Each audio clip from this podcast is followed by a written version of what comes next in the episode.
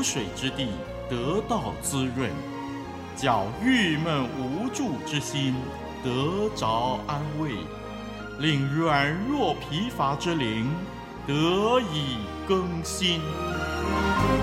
欢迎同来之曲《清泉甘露》。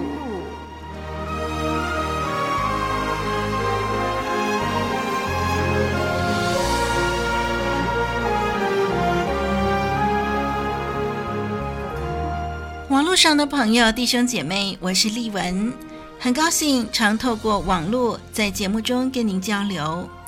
从圣经的查考，我们可以学到许多宝贵的功课，让我们可以用神的话语面对生活中大大小小的问题。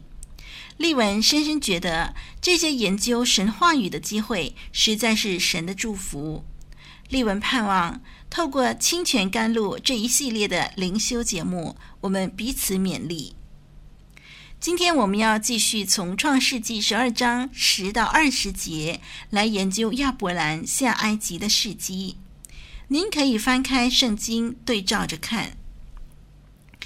这段经文呢，记载亚伯兰下埃及，为了逃避迦南地的饥荒。但是来到埃及的时候呢，却面对另一层的威胁。他担心自己招来杀身之祸，所以叫自己的妻子撒谎，骗人家说他们是兄妹关系，以确保自己的平安。很可能他认为自己应该存活，才能保住神的应许，才能够帮助神完成大计吧。但是，当妻子被送进法老家里，却发生了意想不到的转折。让我们就将经文详细的分析。时间的关系呢，我们今天只分析第十一节到第十四节。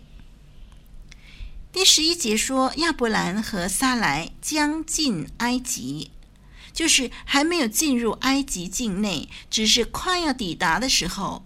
忽然间，亚伯兰就向妻子提出他的忧虑了，那就是因为妻子是个容貌俊美的妇人，他担心惹来杀身之祸。丽文在想，当迦南地发生饥荒，亚伯兰决定下埃及的时候，他是不是已经想到撒莱的美貌可能会在埃及给他带来生命的威胁呢？大概没有想到吧。否则，他就不会下埃及。另一方面，亚伯兰在迦南地居住的这段日子，迦南地的人难道不会觊觎撒莱的美貌而伤害亚伯兰吗？如果撒莱真的那么美丽动人，但在埃及会有危险，在迦南、在乌尔、在哈兰，应该也都会给亚伯兰带来烦恼才对呀。为什么单单是下埃及才引起亚伯兰担心呢？这一点啊，很可能跟信心有关。在迦南，神引导他，应许要赐迦南地给他。他在走在神的旨意中，心里头很踏实，所以他没有什么忧虑。果然，神也看顾，没有什么人来干扰他，觊觎下来的美色。但是下埃及是亚伯兰自己的想法，因为没有从神而来的许可，他便心中不踏实，开始产生惧怕。我们看见一个人信心软弱的时候，就会乱了阵脚，做了错误的判断，带给自己和周围的人许多烦恼。利文又进一步想，将近埃及的时候，既然亚伯兰有这个想法。应该赶快回头往神所应许的迦南地去呀，那里就不怕埃及人，也不会失去妻子了。如果他信得过神，应该不会受饥荒威胁才对呀。或者说，如果他信得过神，神应许那咒诅你的，我必咒诅他，那么埃及人一定没有办法对他下手，他就不必撒谎了。人的鲁莽，对神失去信心，常给自己制造更多问题。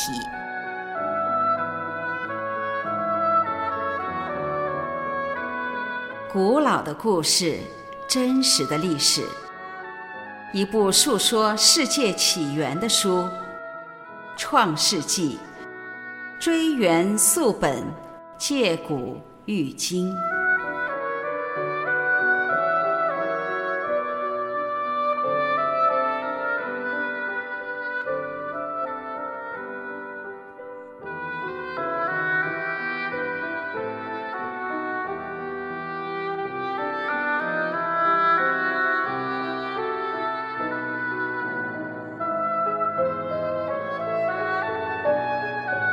我们接着看第十二节。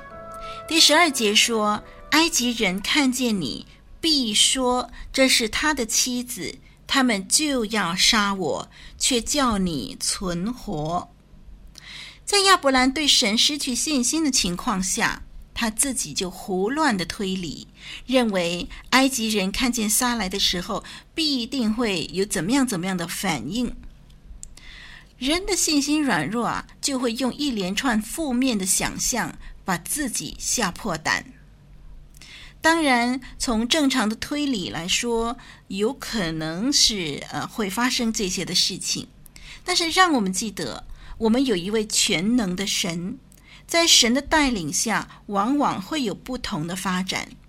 如果我们愿意把自己放在神的手中，我们就会有出人意外的平安。亚伯兰的解决方法是什么呢？就是撒谎。第十三节，他要求他的妻子对人说他们是兄妹关系。在这件事情上，其实有一部分是真实的。撒莱的确是亚伯兰同父异母的妹妹，但是如今他们已经结为夫妻，就不再是兄妹关系，而且这件事情会影响到神的应许，就更不应该。草率行事，亚伯兰要撒莱欺骗埃及人，说她是亚伯兰的妹妹，可能是为了拖延时间，以便逃跑。因为如果有人要和某人的妹妹结婚，一定会花些时间和对方商量，所以就可以找机会逃亡了。亚伯兰撒这个谎，可能还觉得合情合理。因为撒莱本来就是他同父异母的妹妹，但是这并不能够洗清他撒谎的罪行，因为他也知道埃及人会如何理解他所表达的。当他宣称撒莱是他妹妹的时候，埃及人绝不可能理解成过去撒莱是亚伯兰同父异母的妹妹，如今是亚伯兰的妻子，所以。一句话，如果明知说了以后会让人误解，却还坚持那种的表达方式，又不加以澄清，这就是说谎了。让丽文再说一遍：一句话，如果明知说了以后会让人误解，却还坚持那种表达方式，又不加以澄清的话，这就是说谎。所以亚伯兰难辞其咎。听众朋友、弟兄姐妹，我们往往知道不能够撒谎，但是也常常从各种角度下圆谎以求心安。我们认为所说的谎言可以通得过真理，其实人如何理解我们的话，已经判定了我们在遣词用字的诡诈。求神光照我们，叫我们做个真实无为的人。亚伯兰的谎言无疑向妻子表明，他宁愿让妻子给别人占有，而不愿意自己的生命受到威胁。他没有誓死保护妻子的勇气，这同时显示出他自私的心，宁可保全自己的性命，将妻子拱手让人。这种想法会引起撒莱心中什么感受吗？虽然撒莱同意和亚伯兰配合，但是相信他对亚伯兰的行为失望无奈。这是否造成日后他常自作主张的行为呢？他建议亚伯兰娶夏甲，他又苦待夏甲，后来又把夏甲和以实玛利赶走。这些事情都显示出他的主动，亚伯兰的被动。丽文不敢确定撒莱的主动性是不是跟下埃及撒谎这件事情有关系，但是从女人的角度而言，当丈夫退缩、不敢出面保护太太，宁可牺牲太太而自保的行为，必定会失去太太的尊重，使太太成了强出头的人。听众朋友，你有什么看法吗？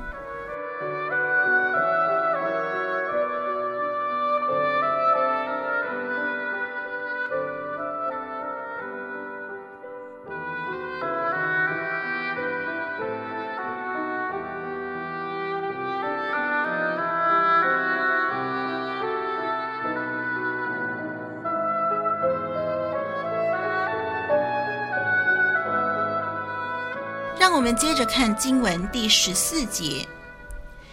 第十四节记载，埃及人看见撒莱极其美貌，可见撒莱的确美丽动人，绝对不是亚伯兰自我陶醉。撒莱的美貌是公认的。听众朋友，每当查考到这段经文呐、啊，丽文就会很好奇，撒莱究竟有多美？别忘了，当亚伯兰离开哈兰往迦南地出发的时候，亚伯兰是七十五岁。当我们读到创世纪第十七章十七节的时候，我们知道撒莱比亚伯兰年轻十岁。我们没有办法太确定亚伯兰抵达迦南地多久以后才发生饥荒。但是我们可以肯定的是，他们夫妇下埃及的时候，亚伯兰肯定超过七十五岁了。那撒莱呢，也肯定超过六十五岁了。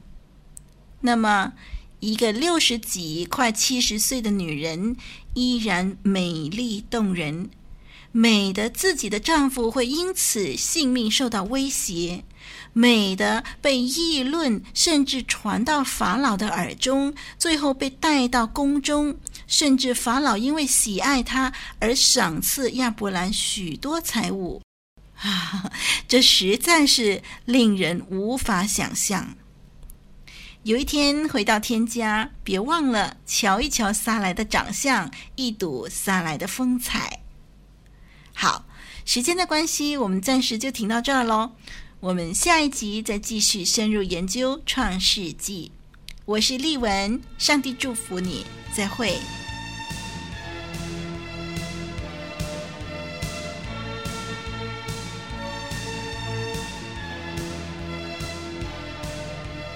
以上播出的节目是由活水之声录音室所提供的，欢迎上网收听更多精彩的内容，网址是。www.livingwaterstudio.net L I V I N G W A T E R S T U D I O. N E T。谢谢您的收听，再会。